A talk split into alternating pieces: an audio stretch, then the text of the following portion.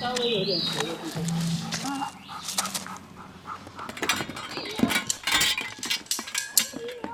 方。啊，其实很简单，搭几次就好了。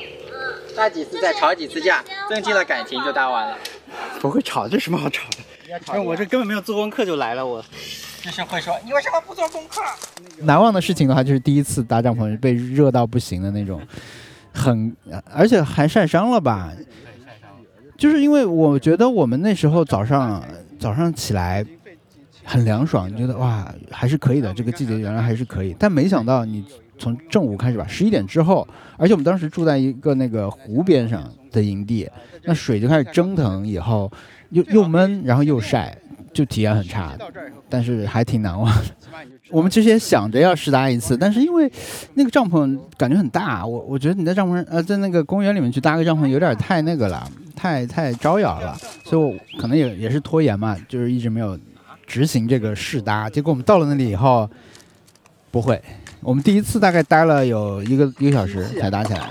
二零二零年的夏天正式开始之前，浙江安吉野花园的松林地还延续了春日的热闹气氛。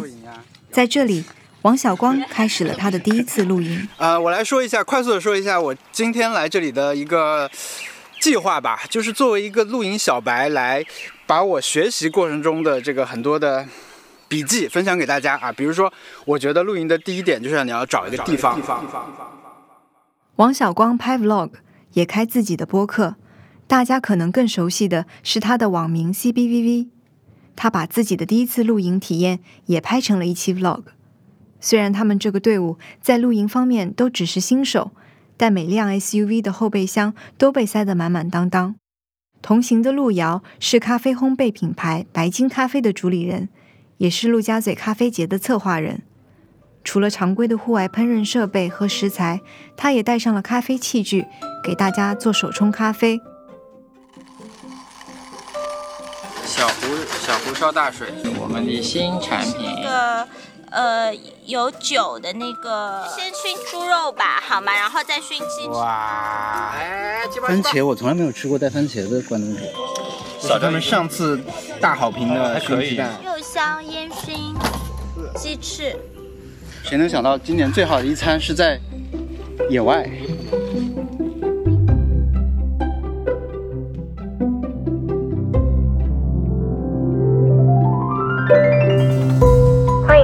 三顿半出品的飞行电台，我是本次航班的飞行记者小牛，也是三顿半的一名普通大福。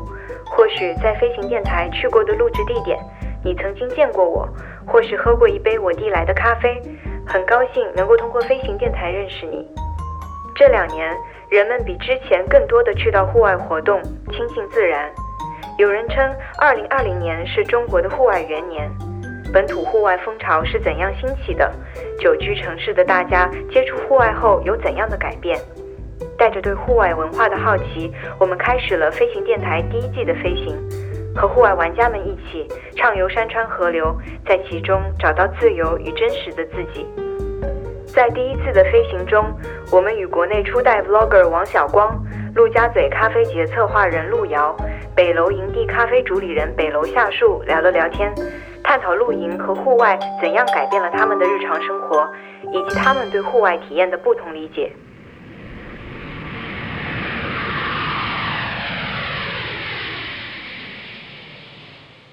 美食是王小光和陆遥露营时候的重点。除了食物，几乎每次露营，他们都会带上卡式炉、保冷箱、铸铁锅、烧烤架、户外一体式气炉，再加上帐篷、睡袋、用来遮阳的大天幕、户外用的桌子、椅子，简直堪称搬家式的露营体验。这种搬家式露营也可以叫做奢华野营、精致露营、风格露营。这种注重精致体验的露营方式，目前有很多种中文称呼。而在英文里，一般叫做 glamping，也就是 glamorous camping 的简称。早在2005年，glamping 这个词就被英国的露营爱好者发明。十年以后，glamping 在美国开始流行，过了不久就被正式收录进牛津英文词典，成了一个专门的名词。如果说传统的露营很大程度上是考验野外生存能力，glamping 则是看重在户外环境中也能获得舒适和愉悦。而这股 glamping 的风潮也在2020年刮到了国内，露营成为了大家追捧的休闲方式。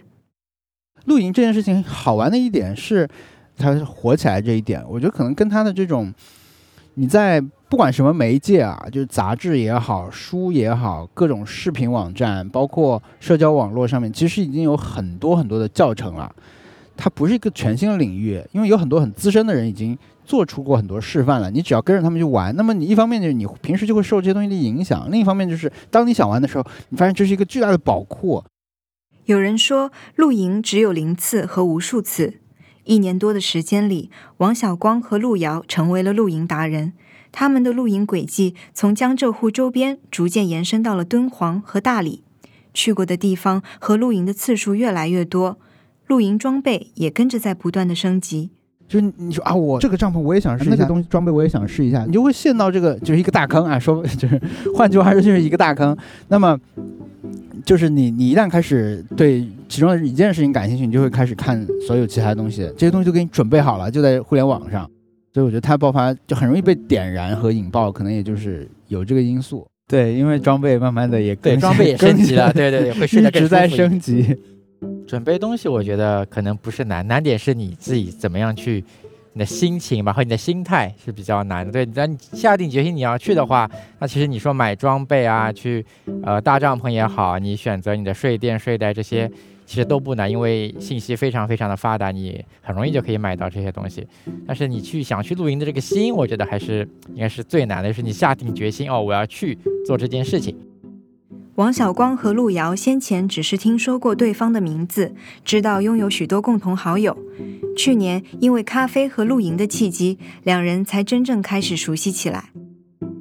但我们最近一年就经常一起出去玩啊，还就是咖啡节，咖啡节也是密切来往的一一个那个一个契机。然后后来呢，就开始去年开始我们去露营，也是大家一起去的，所以现在我们是露营朋友。但我们的主题好像一直就是。因为我们平时也不在上市区，什么大家互相拜访一下、约吃饭什么的。我们好像基本上把我们的社交都固定在露营的时候，就好久没见了，我们就出去聚一下。那在那边就就又就又可以吃，又可以聊一下最近各种进展什么的。伴随这两年露营潮流的影响，有人把原本城市中的习惯，比如说社交这件事，带去了户外。与此同时，也有人把户外生活方式带回了城市。户外这一概念其实是流动的，不单单指向客观上的自然户外。户外原本就包含着非常多的可能性，不被传统的印象或是城市本身所限制。人在城市中要怎样生活，不只有一种答案。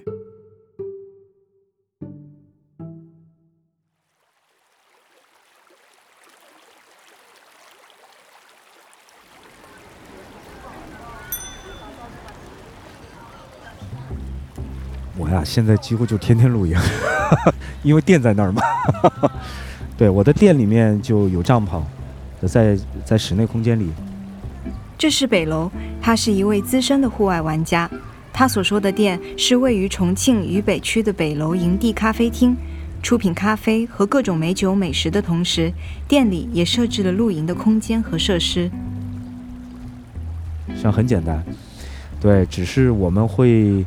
营造这种在室内营造户外的这种主题场景，让更多的都市人能够第一时间比较安全的近距离的去了解这样的一种风格和生活方式。然后呢，也经常开玩笑，就是说我们不愿意回家了，然后都可以直接带个睡袋就在那儿睡了。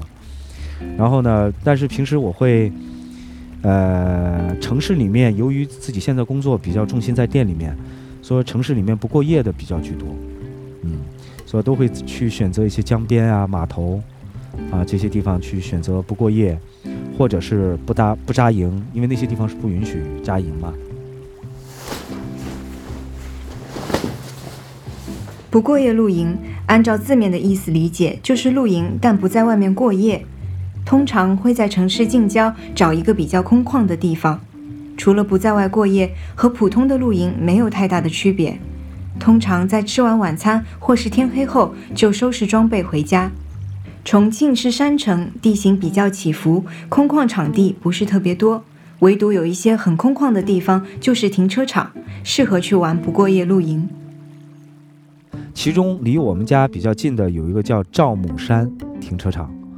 赵母山停车场，因为它是个森林公园，离家很近，大部分很多住在周围的这些居民啊，大家就吃完晚饭都会选择到那儿去徒徒步、散散步啊什么的。当然我们也是这样，原来也是散着步，啊，开车开到停车场一停，大概走一个五六公里，回来以后就开始把车里面的装备摆个摊儿。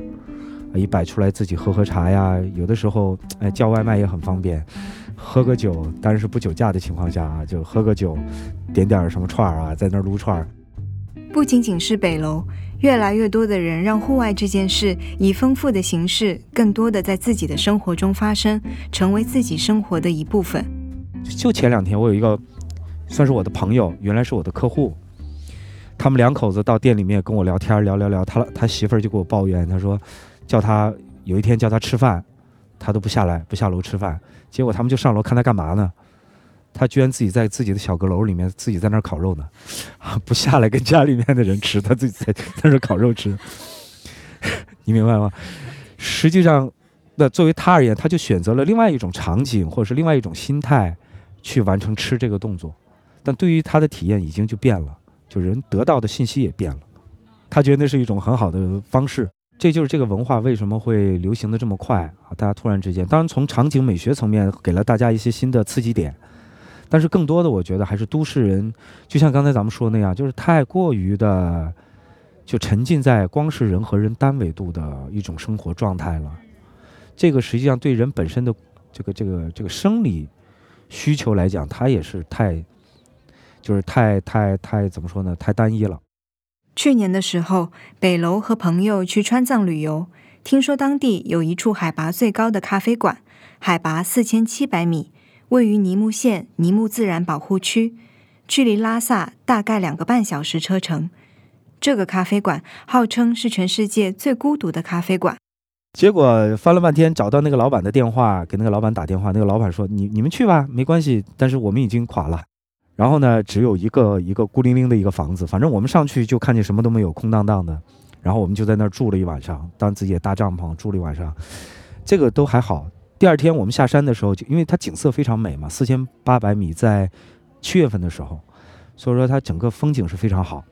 正赶得上呢，六七，包括八月初中，是那个很多藏族人他们去放牧的最好的时候。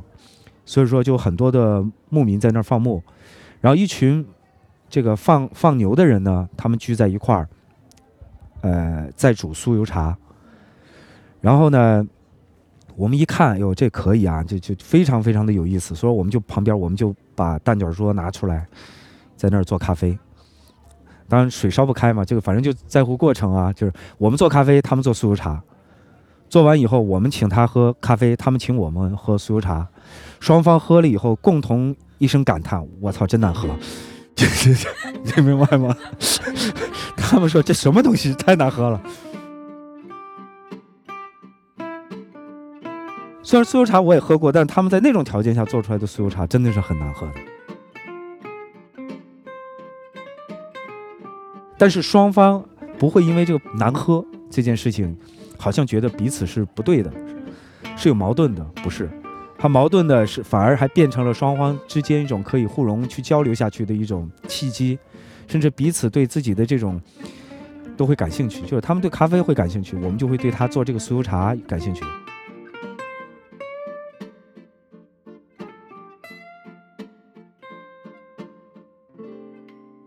户外本身它的魅力就是来自于我体验的纬度有很多，就是，呃，我跟自然。我跟环境，我跟食物，我跟装备器具，我我都会在跟他们有互动，而不是说我单纯的在城市里面，我只跟人有关系。那么，当你身处户外，在产生多维度的互动的时候，有了人文的文化的背景，有了人文的这个更深层次的去融入，那么你体验到的。这个文化也好，和你玩的方式方法也好，都会变得更多元化。北楼从2006年开始尝试各种户外玩法，曾经穿越过各大无人区，也徒步过喜马拉雅雪山区。原来的玩法非常硬核，北楼总结的是很苦很累，并且强调是真的很苦。大概在一五一六年的时候，他因为出差频繁的去日本，了解到还有很多不苦甚至很休闲的露营玩法。当这个苦呢，从新鲜感慢慢变成了一种，就是感觉成了一种一种习惯的时候，突然之间在日本看到，哇，原来还可以这样的玩儿，那可以摇咖啡，当时就这样讲，可以在那儿摇摇咖啡啊，还可以这样的，突然就觉得哇，我们要是马上就想到，哎，我们要比如说我们在那个罗布泊啊，扬着漫漫的黄沙啊，这么神秘的地方啊，我们在那儿摇咖啡，是一件很有很有意思的事情。所以说就就就就觉得先玩起来，结果一玩呢，的的确确就就感觉就很有意思，尤其是还是我刚才强调那个点，就是我们原来都在去去去适应，没有去享受自然，还是在想办法去征服和挑战它。原来他徒步的时候，评判户外体验用的标准可能是登上了多少米，走了多远的路程，不断在挑战自己。但是后来逐渐的，北楼发现。原来还有这样一种休闲的方式，去享受自然，融入环境。啊，在野外，我们可能是面朝大海，面朝湖泊，或者是身处草原，身处冰川。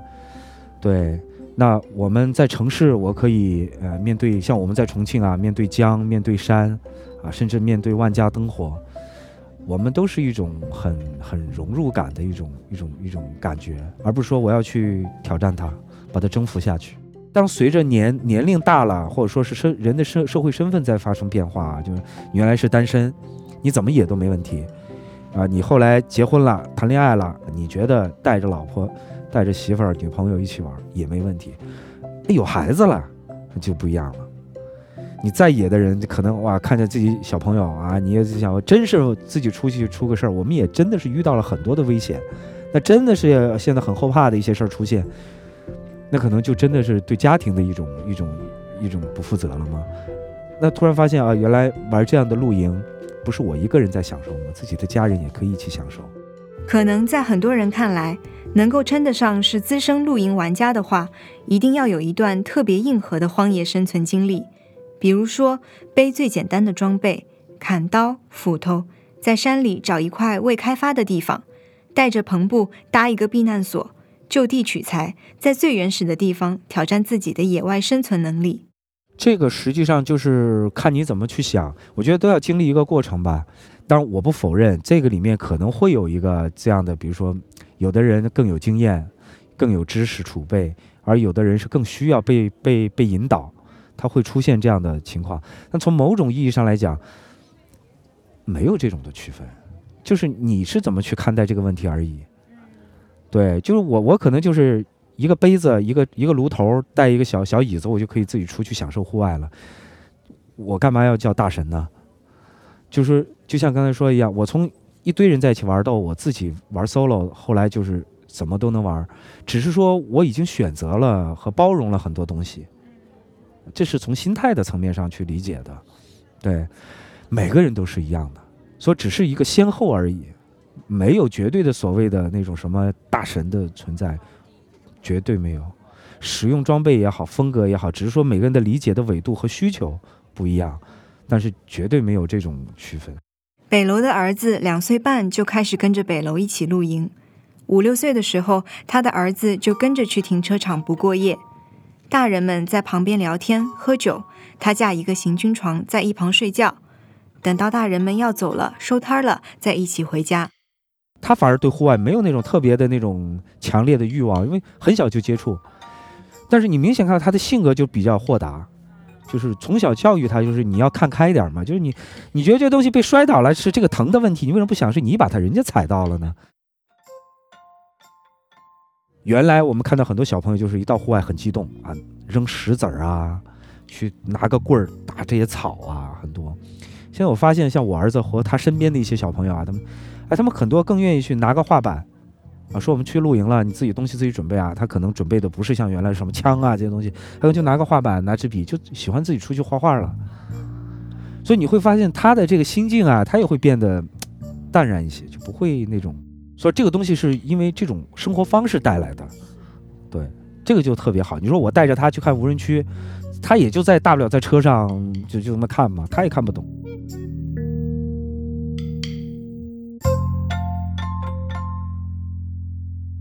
户外会以各种方式去改变拥抱它的人，这种改变是连续的、流动的，体现在心态上，也体现在切实的生活方式上。当人们不断去尝试参与其中，生活就变得户外化，同时户外也变得生活化。看着南重庆难得的天空啊，是非常舒服的夏天。然后也有一些，比如说像呃很多的一些废弃的码头，对，它是临江的嘛。所以说，但最有特色的是对面是城市，而这边是废弃的码头。就是你身处野外，但是你又身在城中的这种这种感觉，就是在那个江边，对面就是万家灯火啊！我这儿就搭了一个天幕在那儿做牛排，呃，背景就是万家灯火，隔着一条江。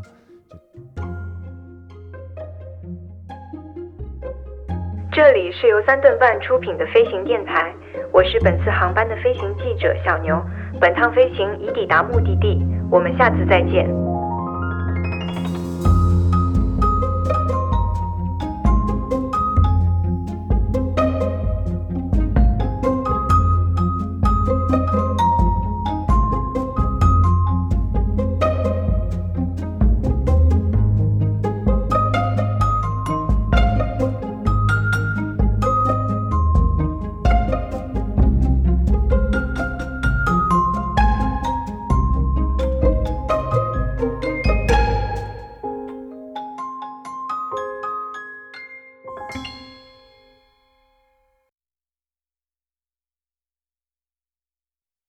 当真的要动身去户外露营之前，选购装备是必不可少的一步。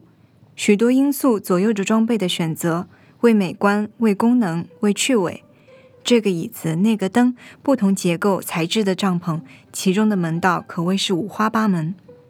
有户外玩家钻研并享受装备选购这件事，但同时，这往往成为了一些人真的走向户外的门槛。考究的装备是户外活动的必需品。还是炫耀攀比大于实际意义，因为其实那个就是露营的装备还是挺专业的啊，它不光是好看不好看的问题，因为你在野外的时候是把自己完全依托于这个大自然以及你的装备，如果你装备不行的话，你可能就真的是不行了。对，而且经常会换新的装备，因为因为有时候你想要挑战一个不一样的。